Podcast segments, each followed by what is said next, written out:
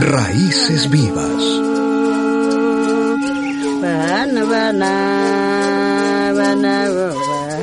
Nosotros estábamos aquí desde hace siglos, durante miles de lunas. No fue el señor Colón quien descubrió, fueron nuestros antepasados, abuelas y abuelos. De ellos eran estas tierras. Son 50 millones de indígenas repartidos por todo el continente, desde México hasta Tierra del Fuego, desde el altiplano andino hasta la profundidad amazónica. Del mar.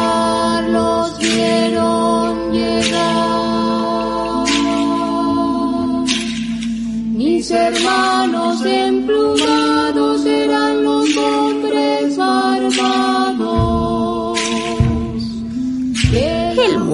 se dio vueltas aquel desgraciado día.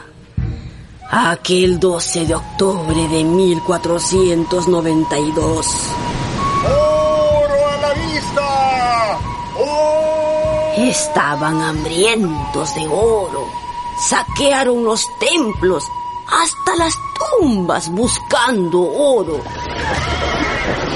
En el primer siglo y medio de conquista, llegaron al puerto español de Sevilla 185 mil kilos de oro puro y 16 millones de kilos de plata.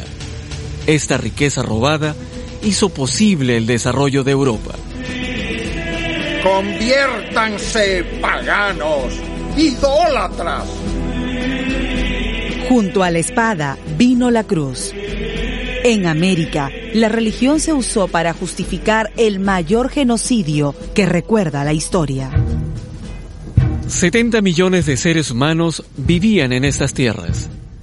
Después de siglo y medio de civilización, apenas quedaron 3 millones. Pero aquí estamos, aquí estamos los sobrevivientes, los pueblos indígenas de América.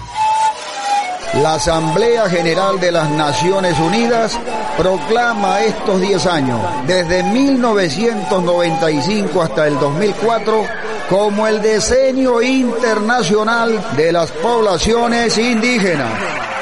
Diez años que ya se fueron.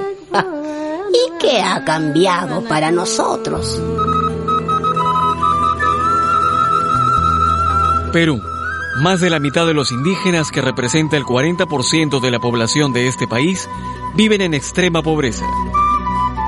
Guatemala. 6 de cada 10 mayas sobreviven con menos de un dólar diario. México.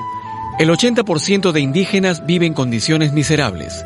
La mitad no sabe leer ni escribir. Bolivia. Dos de cada tres habitantes son indígenas y dos de cada tres indígenas viven en condiciones de pobreza. Chile.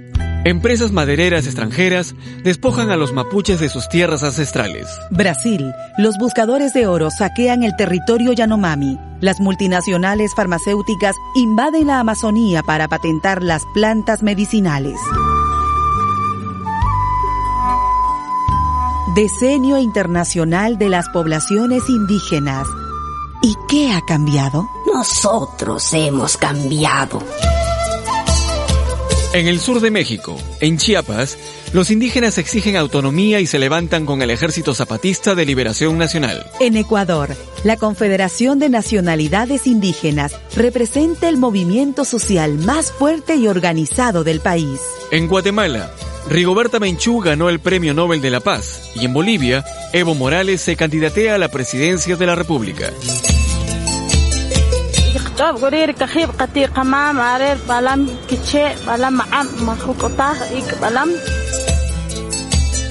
Por toda América florecen las organizaciones indígenas reclamando participación política, justicia económica y respeto a la identidad cultural.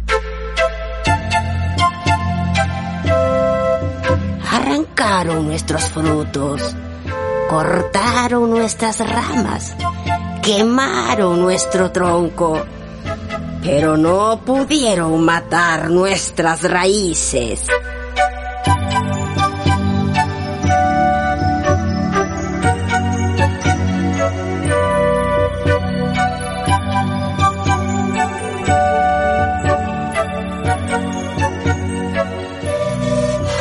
Raíces Vivas, una producción de radialistas con el patrocinio de la UNESCO y el apoyo del Consejo Insular de Menorca, España.